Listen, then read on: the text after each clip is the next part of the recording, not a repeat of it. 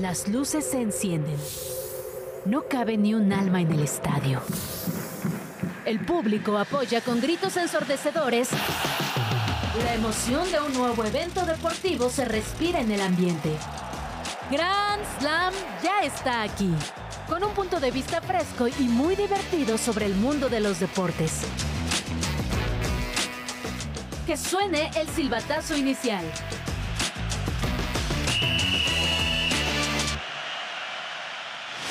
Este martes en Grand Slam, Kate Cowell ya fue presentado con Chivas, pero con esto se rompe la tradición del rebaño.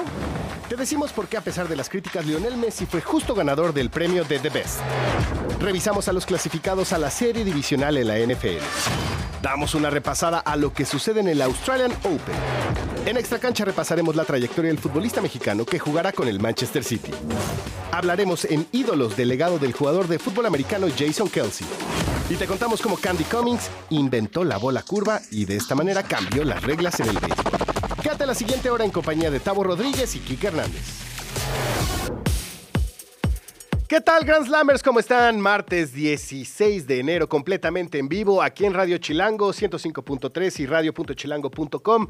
Si se quieren animar, métanse al canal de Chilango en YouTube para vernos. Mi querido Quique, ¿cómo estás? Un placer, Tavo, estar de vuelta aquí contigo. Ya habíamos dejado un poquito Andamos de gira, ¿no? Usted, usted Tú también andabas de gira. no, yo fui a chambear, usted fue de ah, vacaciones. ¿Era gira? De los dos era gira, como sea, andábamos de gira. Perfecto, pues.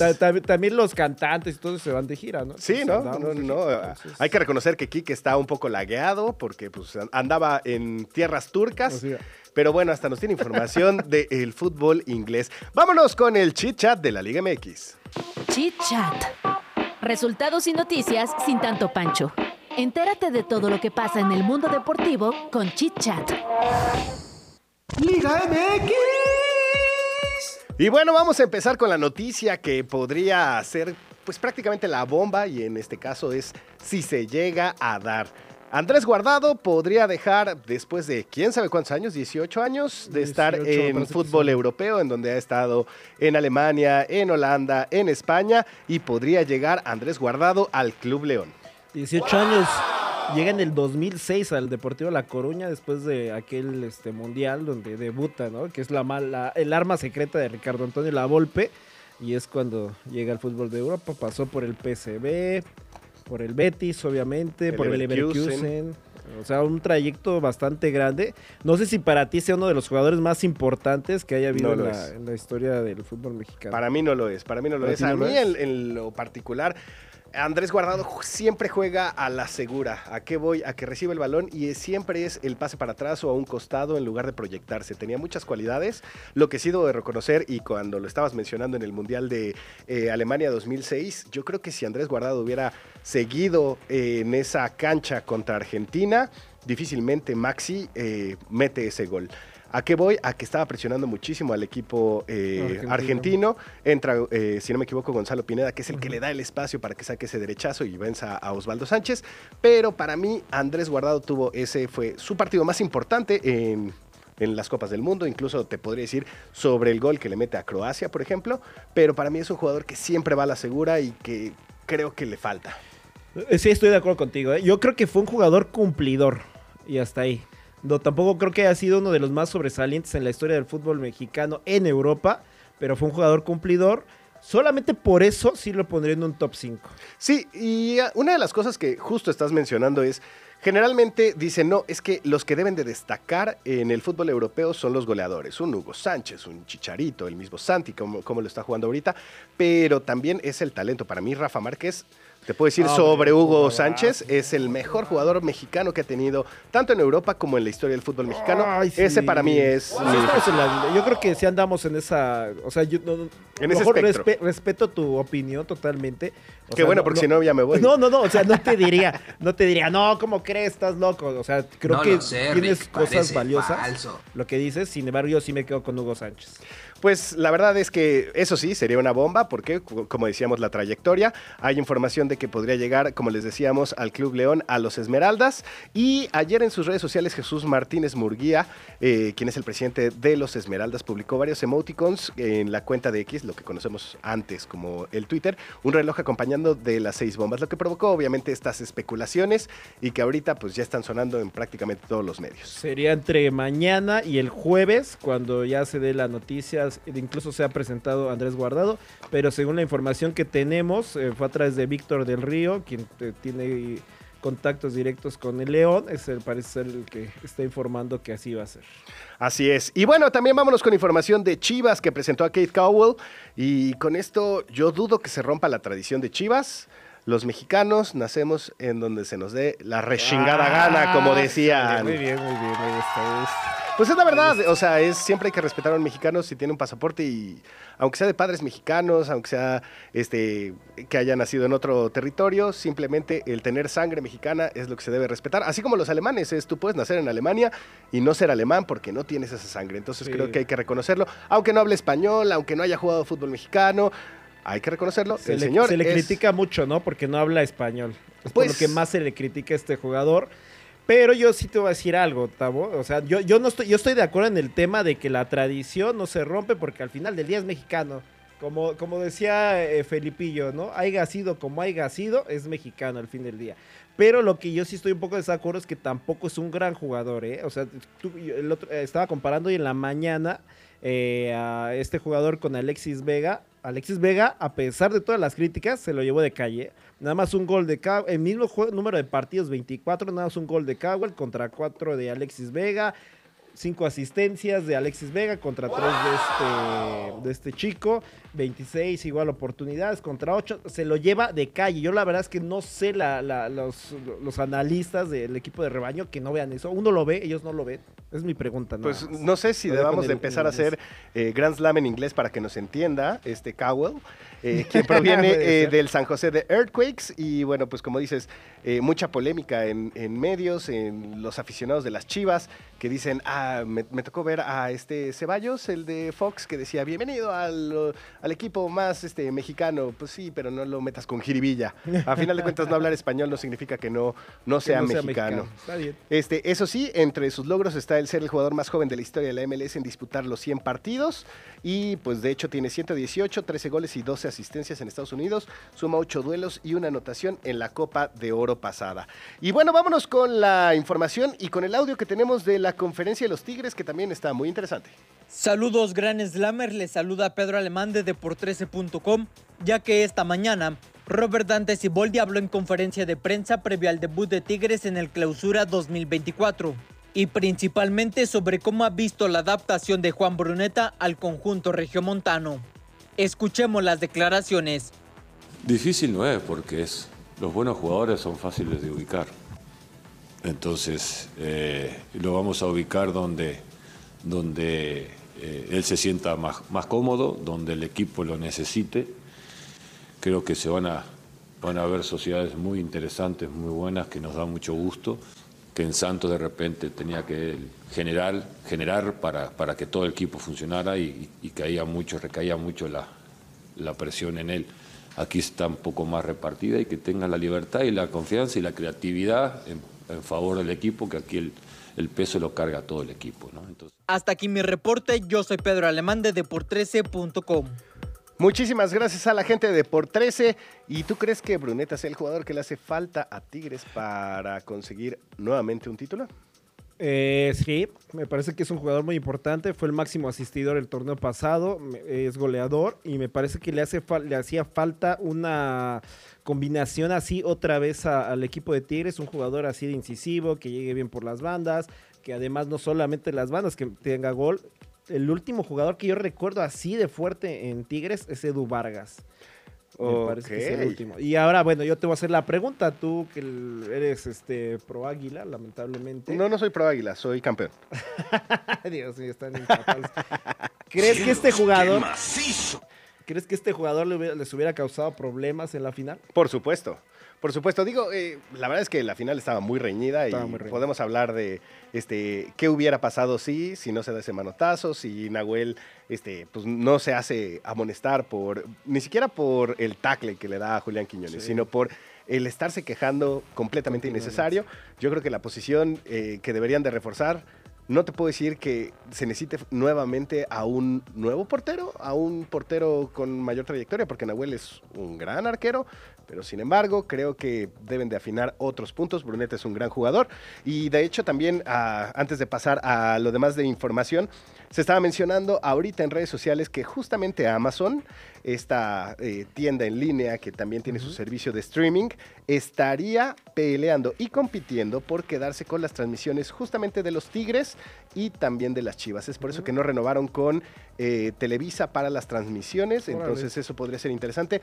Veríamos prácticamente el modelo de Apple TV aplicado ahora a nuestra Liga MX. Le quitarían poder a Televisa que ya tenía los 17 de los 18 equipos. Sí, y sobre todo eh, en Estados Unidos, en donde ahí también dominan y creo que Telemundo solo tiene a uno o dos equipos. Vámonos ahora con información que surgió el día de ayer, donde Toluca, Chivas y Alexis Vega ya estaban arreglados. Pues bueno, vamos a escuchar qué es lo que sucede en las tierras del infierno. Eh, la segunda, la verdad que no, no sé, todavía no es, no es oficial. Y si se llega a dar, pues eh, que bueno, sabemos toda la calidad que tiene Alexis entonces, nada, este, pues esperando a ver si, si, bien o no. Pues ahí estamos escuchando justo a Alexis Vega. Eh, perdón, Iván López. Iván López, que justo estaba hablando de la llegada de Alexis Vega al equipo. Este jugador que mucho tiempo lo hemos mencionado aquí en Grand Slam, este, con Case, con Val, con Olga, este, con todos y es un eh, jugador. Es como la, novela, ¿no? De Kylian Mbappé, del mismo nivel. Sí, pero a, mí me da más coraje la parte de Alexis Vega, que es un talento nato. O sea, si hubiera tenido un poco de disciplina, hubiera sido uno de los jugadores que más hubiera destacado. Eh, incluso en el fútbol europeo tiene calidad, simplemente le faltó aplicarse. Eh, es bueno saber que va a llegar a Toluca este equipo, que también es donde ya jugó vestido de rojo antes de estar en las Chivas. Y bueno, vamos a ver cómo le va justo en el equipo del de, eh, infierno. Y ahora sí, vámonos al fútbol champán. Fútbol champán. Y es que hay actividad de mexicanos en Europa. Damos los resultados, mi querido Quique. Pues mira, el equipo del, del, West Ham no jugó lamentablemente Edson Álvarez, supongo que por ser la FA Cup le quisieron dar descanso porque la pelea en la Premier League está tremenda. Al final del día pierde 1-0 y bueno, así los resultados. En tanto, el Mallorca en este momento se enfrenta al equipo del Tenerife. Eh, es una sorpresa esto porque el Tenerife pues, es un equipo de la, de la segunda división de, de, España. Esto es en partido de la Copa del Rey y pues ya se fueron a tiempos extras. Entonces, bueno, a ver qué pasa ahí con el Mallorca de Javier Aguirre, a ver si puede seguir adelante. Es en el tema de las copas, Tavo. Así es, ahí está la actividad de los mexicanos. Y bueno, vamos a dar algo de información en donde este, híjole, los memes están buenísimos, buenísimos y ustedes lo han visto, mis queridos Grand Slammers o Grand Slamation, para que Kate Cowell nos entienda. Muy bien. Eh, ¿qué, es, ¿Qué es lo que pasó con Messi, que ganó el premio de Best? Pues mira, eh, obviamente todos se están quejando en redes sociales que qué méritos tenía Lionel Messi para ganar el premio de Best.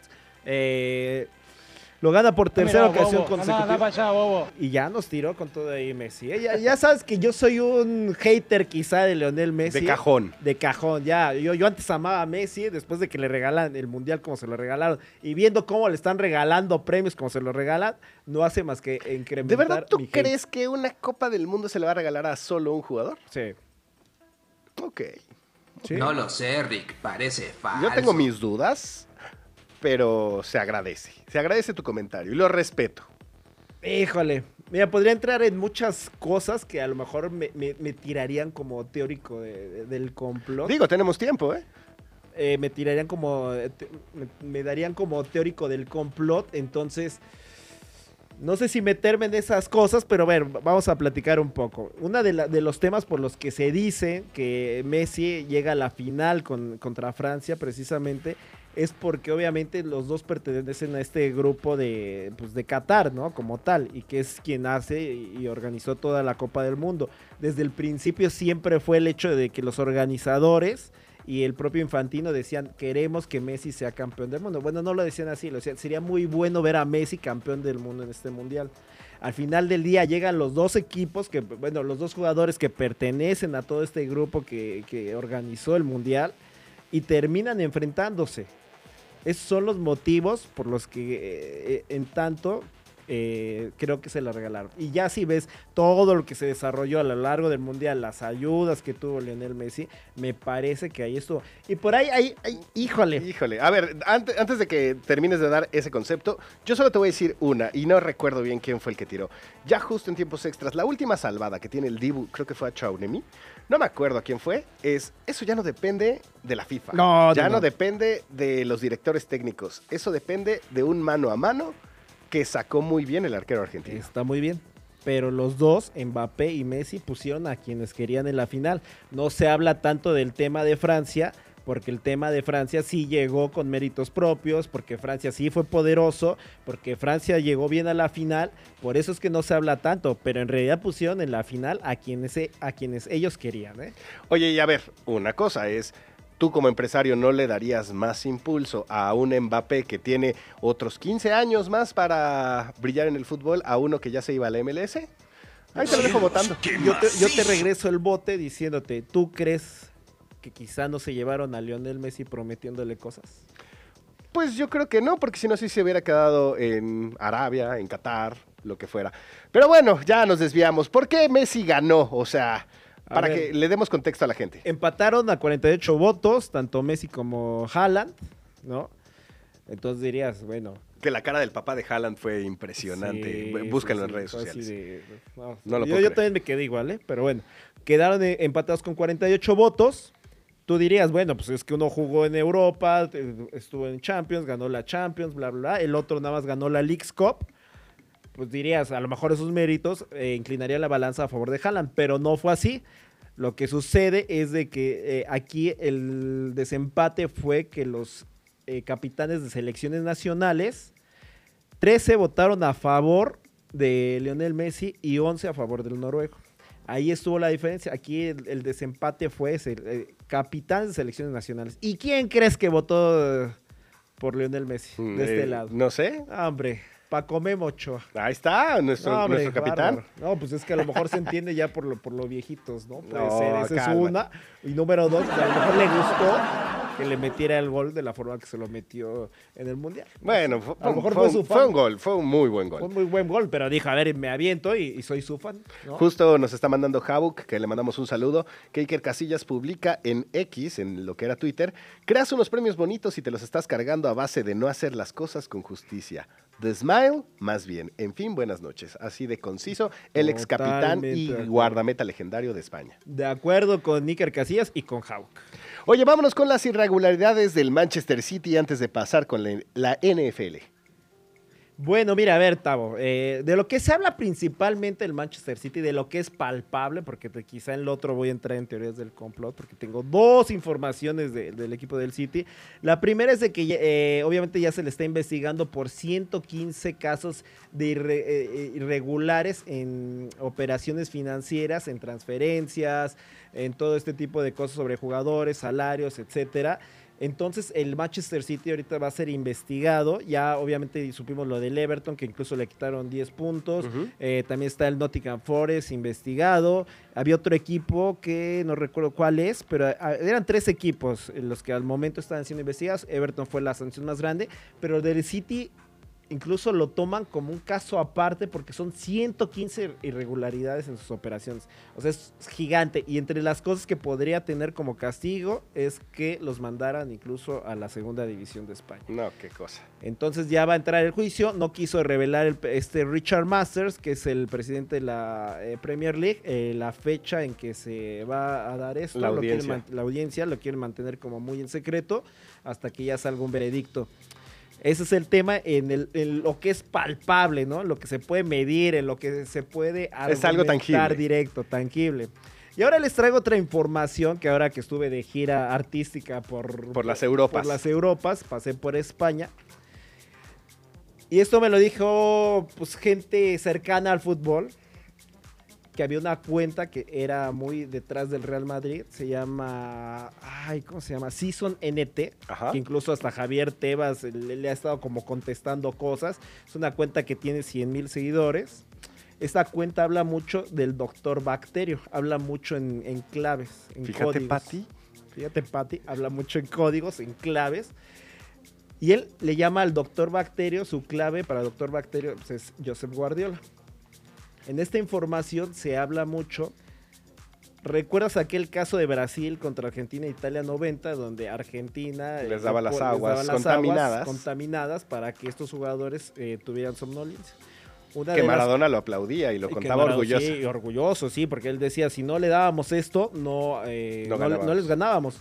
Y se habla mucho de que Joseph Guardiola ha estado tomando un papel similar con el Manchester City, pero en lugar de meterlo en las aguas, lo hace en el aire acondicionado de los, de los vestidores. Ah, caray, eso yo lo vi en The Last of Us.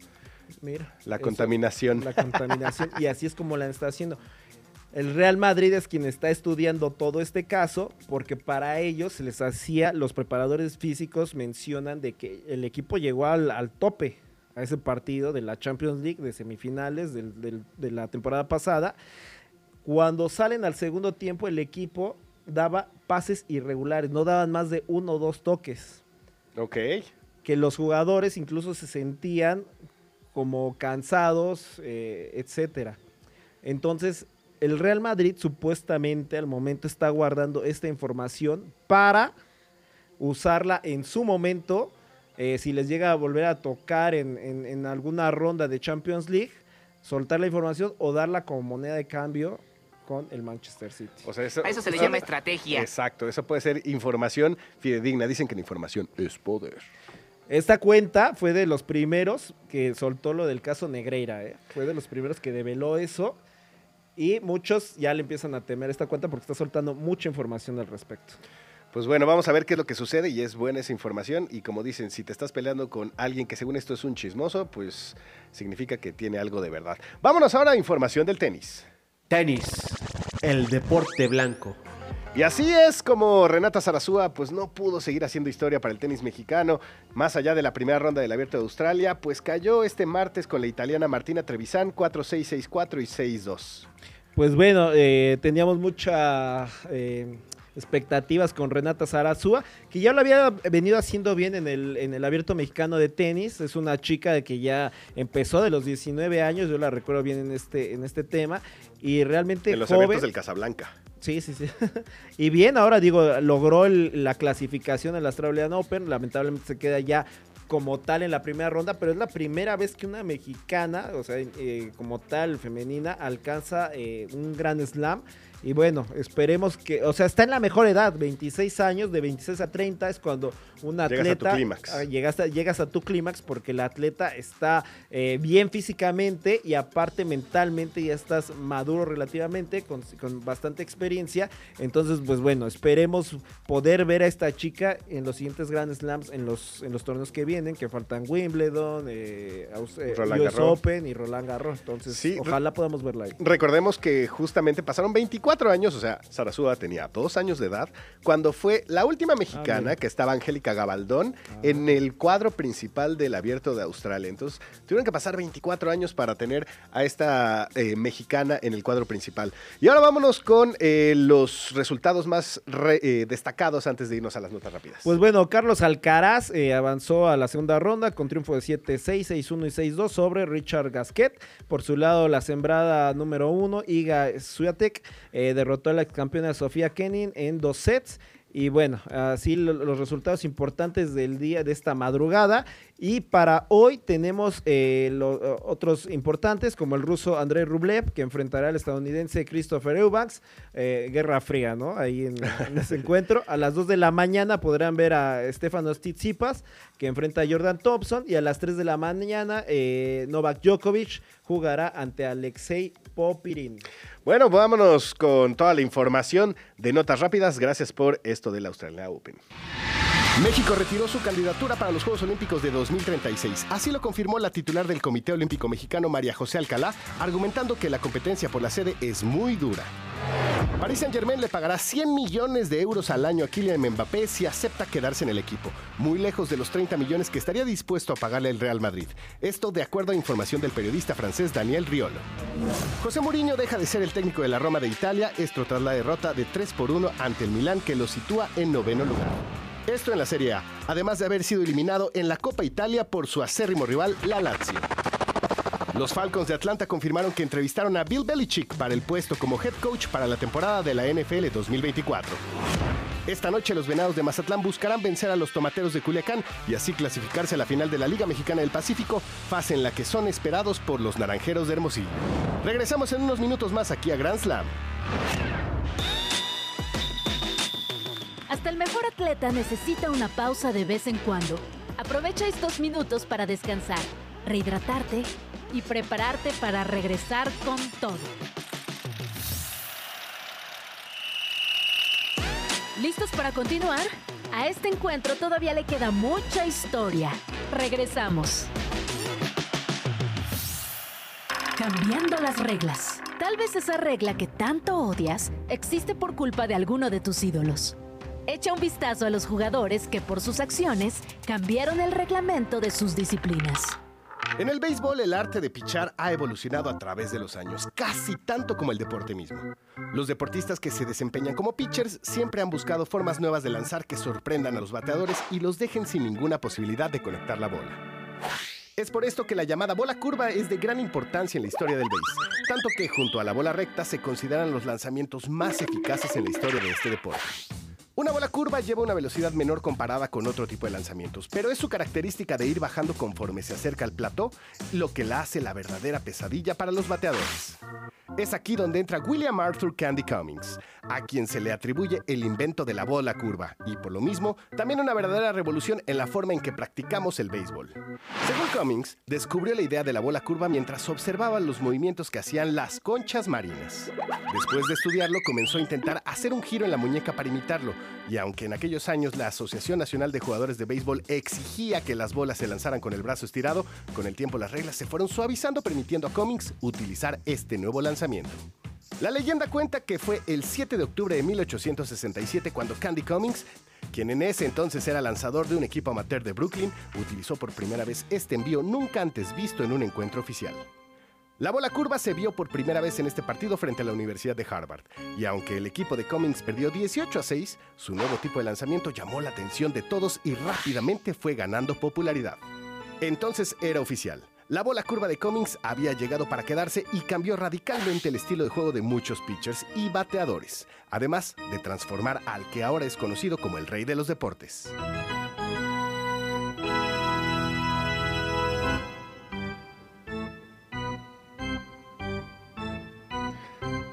Clásico sonido del béisbol. Así, así es como identificas al rey de los deportes. Sí, y ¿sabes qué? Hace falta ir a un partidito, ¿no? De los Diablos Rojos. Nunca he ido, bueno, eh, nunca he ido en este nuevo estadio. Sí me tocó ir al anterior, donde estaban en el Seguro Social. En el Seguro Social. Pero hace muchísimos años. Ya. Sí, yo también no he ido al de aquí, ¿eh? Y también tengo muchas ganas de ir. Me dicen que es una experiencia eh, muy buena. O sea, desde el tema de, obviamente, ver el partido, pero más allá de eso, el cómo se vive el ambiente, la comida, pues también la chela. O sea, cómo se vive todo eso, que es toda una experiencia en el Harvard que es muy buena. Y eh, muy similar a lo que, o sea, obviamente intentando copiar lo que se hace en, Estados Unidos, en el Yankee Stadium, por ejemplo. O sea, que sí tratan de imitar mucho la experiencia, entonces, y que lo hacen bien. O sea, ahora sí que es una imitación buena de lo que se hace allá. Entonces. Es la mejor copia, porque también han intentado hacer aquí el Tailgate Party, o sea, de estos cuando abren las cajuelas y se hacen sus asados en el ah, estacionamiento de, del, Estadio Azteca, pero nada más ves a los vendedores de los tacos este, de canasta o los de las cervezas ahí de manera ambulante. No, y sabes que aparte tú los ves en la. Cuando acaba el partido y ya la policía ya lo está corriendo. Sí, o sea, ni siquiera es bueno, ya no vamos a caer en especificaciones. No, ayudan mucho, ¿no? Los policías, pero. Ah, no, pero luego de repente ves a los policías comprando cervezas y dices, ah, caray, pues ¿qué no estás, de chamba? ¿Qué, no nos estás cuidando? Pero bueno, ahí como lo escucharon, el cambiando las reglas de Candy Cummings, que pues tuvo una biografía que fue publicada pues ya hace dos años, porque ya estamos en 2024. Esto fue en el 2022 y Stephen Kratz eh, aportó pruebas de que fue él el que inventó la bola curva, que es tan icónica como lo mencionábamos en la nota. Pues sí, eh, otros lanzadores afirmaron haber inventado la bola curva, eh, como Fred Goldsmith, eh, Goldsmith sostuvo que es una demostración el 6 de agosto de 1870 y que el renombrado periodista deportivo Henry Chadwick lo había cubierto.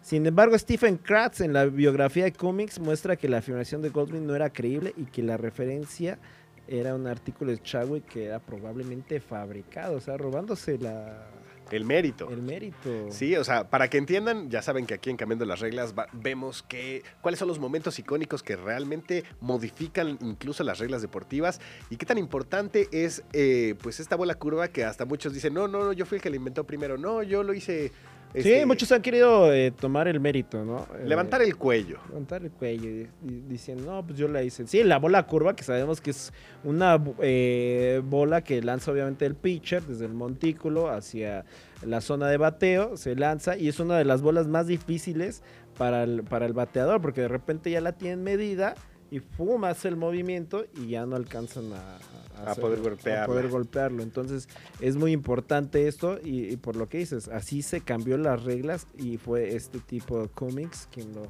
consiguió. Sí, y justo como estábamos mencionando también las habilidades como lanzador hicieron que lo llamaran Candy, o sea, dulce, un apodo popular del siglo, pues ya podemos decir 19, para un hombre que era el mejor en su oficio. Es por eso que le dicen Candy.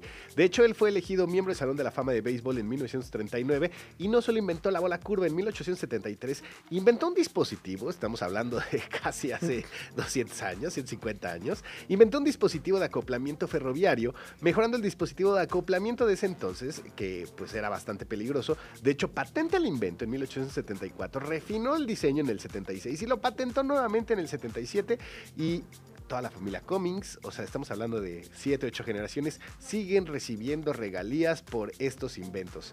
No cualquier cosa, no solo modifica el deporte, sino también el aspecto ferroviario en los Estados Unidos. Imagínate, es como si Cuauhtémoc Blanco, que inventó la Cuauhtemiña, de repente en unos años, en un par de años se le ocurrió inventar, no sé, algo ahora que están haciendo el tren Maya o algo así, o alguien de su familia inventara eh, un dispositivo de, de, ¿cómo se llama? de geolocalización más exacto y de repente viviera de eso. ¿Es algo así? ¿no? Así, humildemente, humildemente.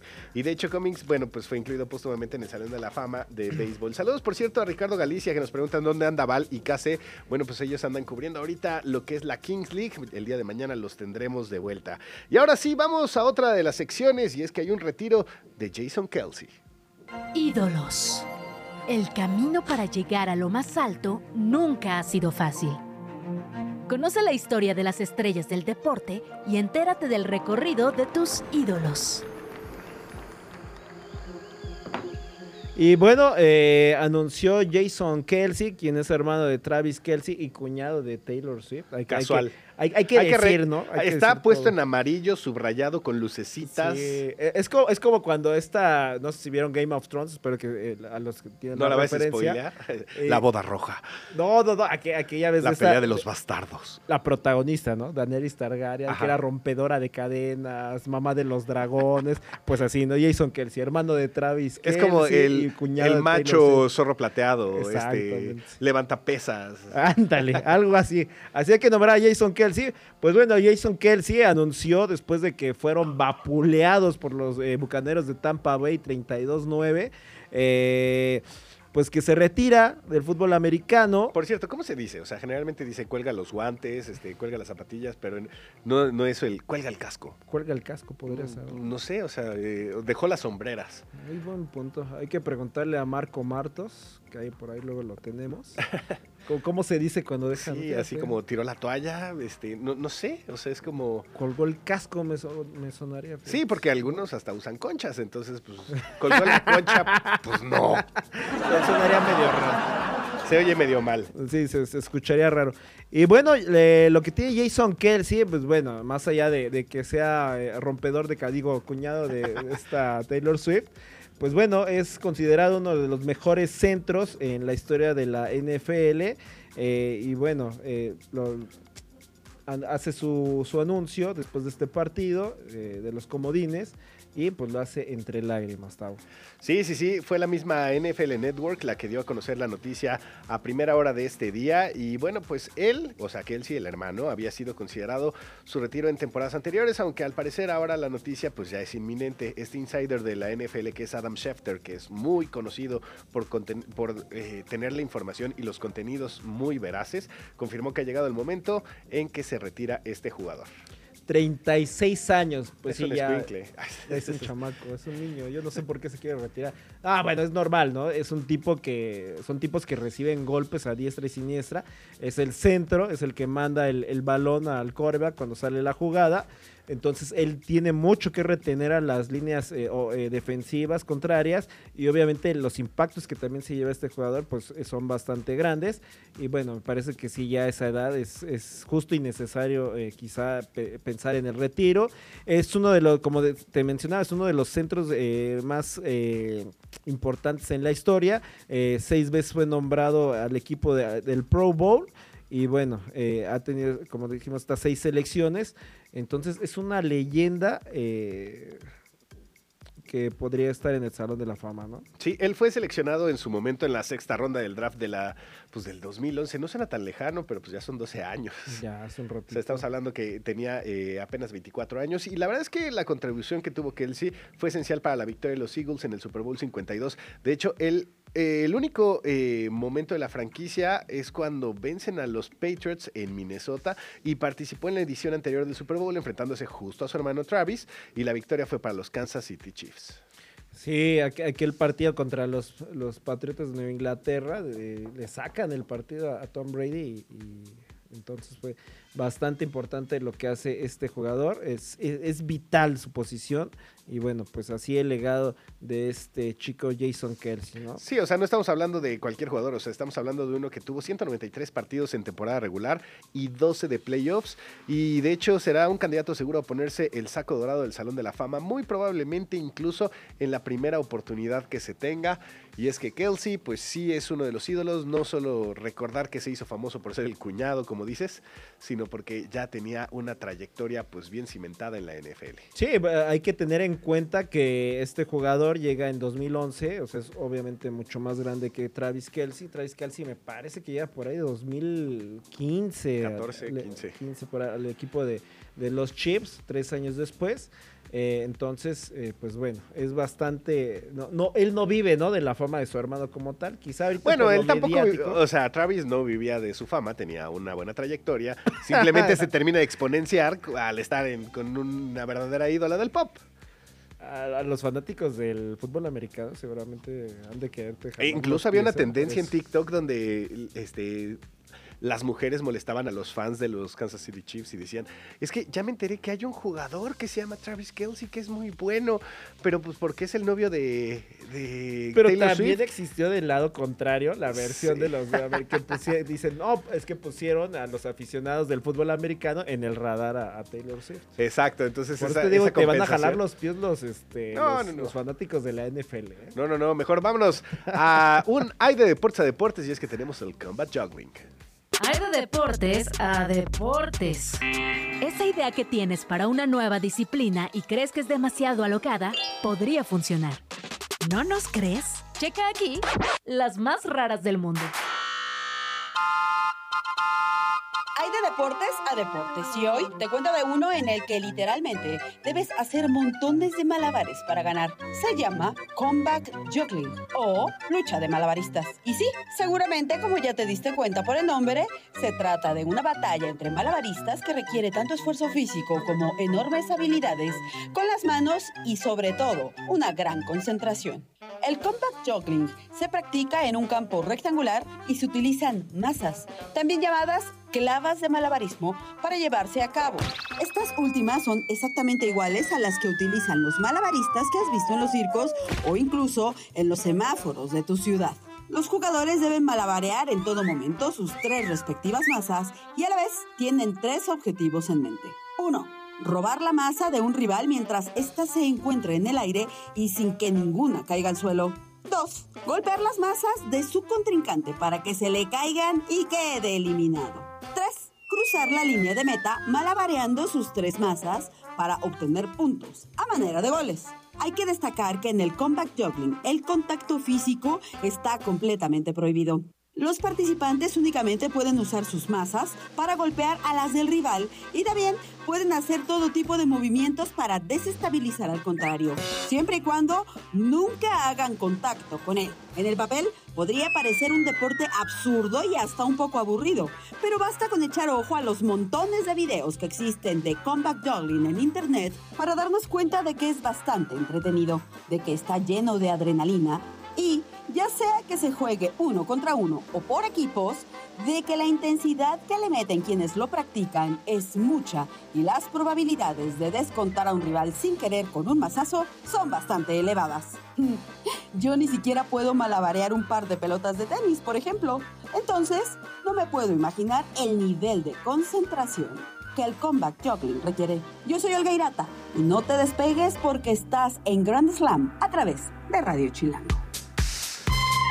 Gracias a Olguita Irata. Y es que eso de los malabares es un deporte en donde pues las masas, cruzas el campo. ¿Qué le pasa a la gente? ¿Qué Si se ocuparan esa creatividad para mejorar el mundo. Podrían salvar al mundo con esa creatividad, pero no. que tienen pensado hacer otras cosas. Estos deportes, como dices, es, o sea, van haciendo malabares, tratando de cruzar el campo con sus tres masas, me parece que son, y tratar de hacer al rival que caigan. Es uno contra uno. Estos deportes, Tavo, me acuerdo que los poníamos en ESPN cuando, no sé, pasaba algo Cabe mencionar raro. que Quique trabaja en la redacción de ESPN. Así es. Trabajo para, para la redacción de ESPN. Y pasaba, los poníamos porque, no sé, algo sucedía, ¿no? A lo Para mejor llenar la parrilla. Para llenar la parrilla. Algo sucedía en algún partido extraño. A lo mejor, no sé, lo suspendían por X, Y, violencia en algún estadio, yo qué sé. Eh, y, y de las cosas que se llegan a poner era este, por ejemplo, Combat Juggling o el hombre más fuerte del mundo. Yo también me tocaba ver, justo en esa cadena, me tocó ver eh, Campeonato Mundial de Dominó.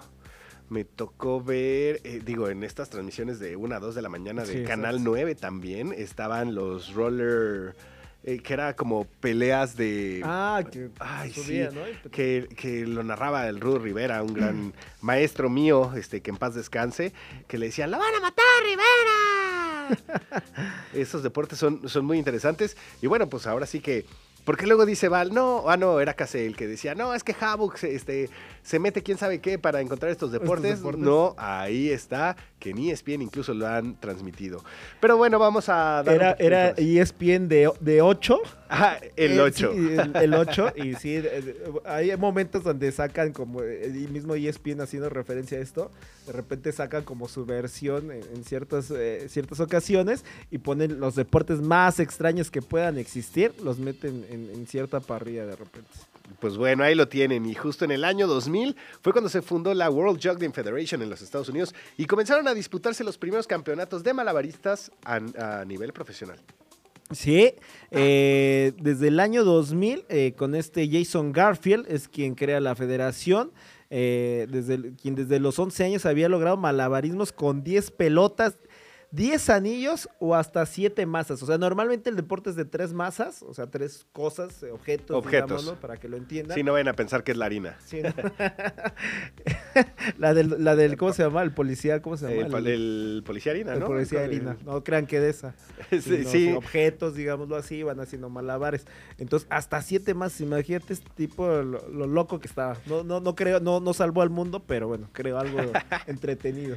Sí, sí, sí. El campeonato dura una semana y acuden artistas circenses, intérpretes malabaristas y personajes de circo de renombre internacional para justo ofrecer talleres, convenciones y clases magistrales para que tengan la mejor información todos los asistentes. Y los combates son de uno contra uno, pero hay una variante ahí que está muy interesante que se llama zombie, que reúne a cinco contra cinco. Un zombie es un jugador que pierde una masa, o sea, uno de estos objetos, no se puede mover, pero puede hacer caer la masa del contrario. Y cuando pierdan las tres masas es cuando salen de la pista. O sea, bien gandalla, ¿no? De repente. ya- Ese sería ya- mi. ya- no yo sería el zombie. eh. ¿por, por qué serías el zombie? ¿Porque serías muy malo haciendo malabares o por gandalla? De Yo creo que más por gandalla que por intentar malabarear. Digo, lo he intentado a veces y soy malísimo.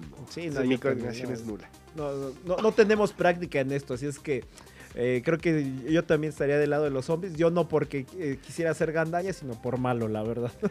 Pero bueno, existen eh, algunos torneos que se reparten principalmente en Europa, Estados Unidos y Oceanía y una lista de más de 2.000 participantes de 47 nacionalidades. Si tú eres uno de los Combat Juggling mexicano, apárecete porque te queremos entrevistar aquí en Grand Slam. Eso sería muy bueno. Para ver cómo se lleva este deporte. Vámonos ahora al chismecito, al extra cancha. Extra cancha. No lo niegues, a ti también te encanta el chismecito. Conoce lo que pasa en la vida de tus atletas favoritos con Extra Cancha. Bueno, y ya hablamos un poco del Manchester City, hablamos de, lo que es tangible con sus este de las esporas, de sus 115 irregularidades financieras. Hablamos de lo que no es tangible y de lo que también es chismecito, de que posiblemente pongan algo en los vestidores para bajar el rendimiento de los equipos visitantes en el vestidor del Etihad, ahí en Manchester City. Pero ahora vamos a hablar algo amable del Manchester City para que no, vayan, no nos vayan a banear allá. Y es que Alex Alcalá, un mexicano, que también se, en 2018 se empezó a decir que era el Messi mexicano. Yo creo que muchos escucharon esa historia. Pues bueno, ese nombre lo volvemos a tener vigente se llama Alex Alcalá, para que lo tengan en el radar. Y es un chico que estuvo e-, en la vista del Manchester City, que el grupo que maneja al Manchester City, propietario, se llama eh, City. City Football Club. City Football Group. Y ya, pues ya, ya, ya lo tenían amarrado, lo mandaron al LA Galaxy, estuvo en la, como en la eh, cantera del Galaxy, y ahora ya se lo llevaron al equipo de Manchester City. Ahora tiene el jugador, me parece que 18, años. Sí, justo empezaron a darle este seguimiento desde que tenía 13 años. ¿Tú qué haces a los 13 años? A los 13 años. Aparte de sacarte los mocos y querer jugar este fútbol con tus amigos en el parque. Yo, yo, me, yo quería ser profesional y quería ser, este, ¿cómo se llama? Descubierto por alguien, pero nunca llegó a esa oportunidad. Ah.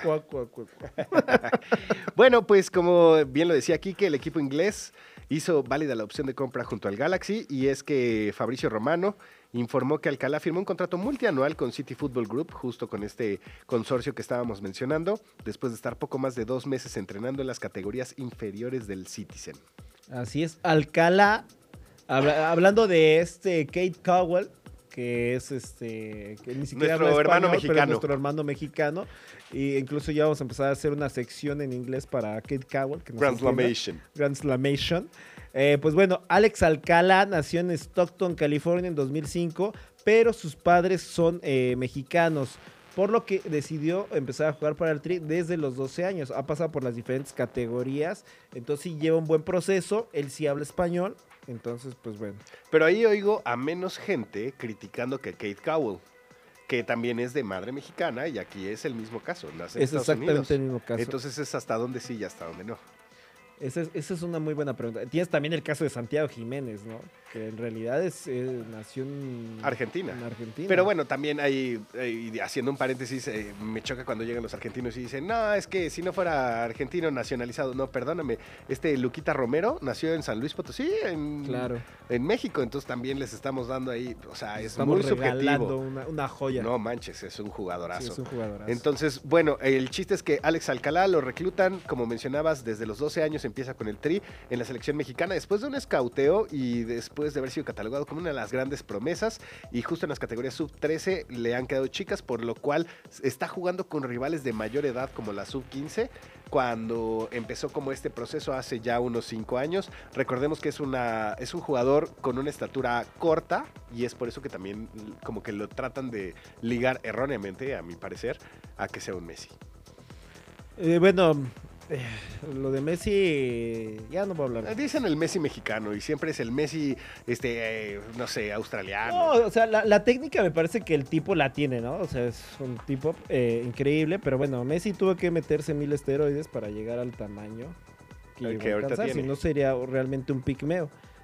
Creo que en ese aspecto con, con Alex Alcala, Alex Alcala sí un proceso natural, eso parece ser. Esperemos que el City no, no empiece Guardiola a hacer cosas extrañas con este jugador. Y bueno, ahí, ahí, ahí es, ahí es donde tú me deberías de preguntar, ¿y qué pasa si hacen cosas extrañas como con Messi y hacen a México campeón del mundo? Ahí está, a mí sí me gustaría decir, ay, por Alex Alcalá que le quisieron regalar el campeonato del mundo, ya no hay ángel de la independencia aquí en, eh, aquí en Chilangolandia.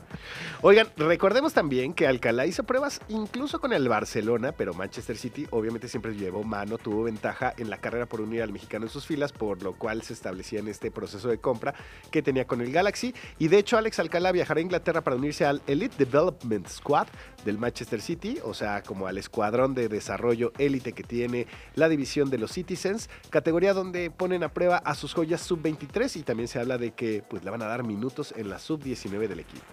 Esperemos que no vaya a ser de estas historias como la de Uriel Antuna, que también pertenecía al, al Chelsea. Manchester City. Él estaba en el Chelsea. No, era del City, ¿no? Sí, según yo era el Chelsea. Sí. Bueno, no. Pero bueno. Pero bueno, es, azul, y, Es azul. y se quedó azul.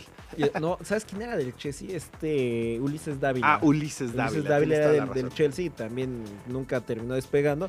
Uriel Antuna Terminó lo en hizo un Australia, poco mejor. ¿no? Sí, terminó, está jugando en, el Auckland, me parece, City de. Australia. Y este, sí, Antuna era del City y pues ya nunca despegó y bueno, terminó en Chivas y luego en Cruz Azul. Y, o la historia también de Neri Castillo, Ay, cuando lo hacen mexicano es cuando le va peor. cuando, sí, es cuando le va peor. Y bueno, jugó, recuerden, este Neri Castillo, cuando apenas empezaba el Manchester City como a hacer esas inversiones fuertes, termina jugando para, para el City por ahí del año 2008, 9 me parece que No, fue. fue. ¿O fue antes? Bueno, creo que fue antes porque estaba en el Shakhtar, en el Olympiacos, en el Shakhtar, Shakhtar Donetsk y, y sí, fue 2007, 2008 más o 2007, menos. 2008, más o menos. Sí, así es. Y esperemos que sea una, esta sí, es que la tercera es la vencida, Tavo. Esperemos que sea una historia de éxito la de este jugador. Si es que el City no termina en la segunda división por trances. No, esperemos que no. Se tenía que decir y se dijo. Esperemos que no. En abril de 2021, Alcalá fue cifrado con 25 millones de dólares de contrato. Y bueno, vamos a ver cómo le va a este pequeño Messi, a ver si, si realmente juega increíble y que realmente pues sea uno de estos mexicanos que ya están curtidos 100% en Europa y que no estén tan viciados y tan maleados como eh, con la Liga MX. Como Alexis Vega. Ah, bueno, yo no- lo pensé o lo dije, pero bueno. Mi querido Quique, muchísimas gracias por acompañarnos el día de hoy en Grand Slam. Recordemos, martes 16, 5.54 de la tarde.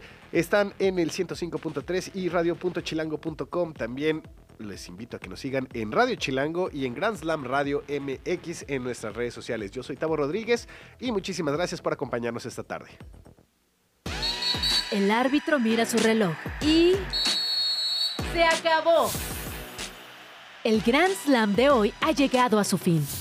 Pero esto solo fue una jornada. La temporada es larga y muy pronto estaremos de regreso con toda la info que necesitas conocer sobre el universo deportivo.